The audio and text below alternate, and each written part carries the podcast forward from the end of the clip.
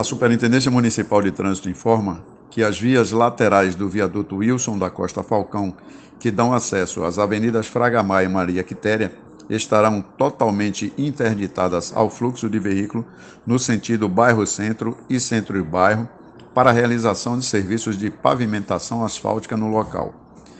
A interdição ocorrerá a partir das 14 horas deste sábado, dia 9 de outubro, com previsão de liberação às 5 horas da manhã do dia 10, domingo.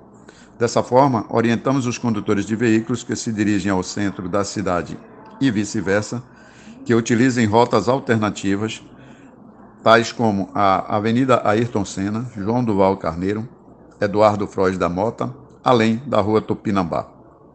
A SMT agradece a compreensão e a colaboração de todos.